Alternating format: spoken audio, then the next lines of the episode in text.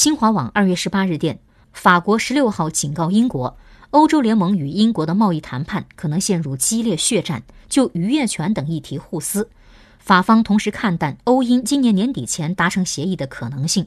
英国回应说不求欧盟给予特殊对待只愿获得类似加拿大等友国与欧盟达成的贸易条件。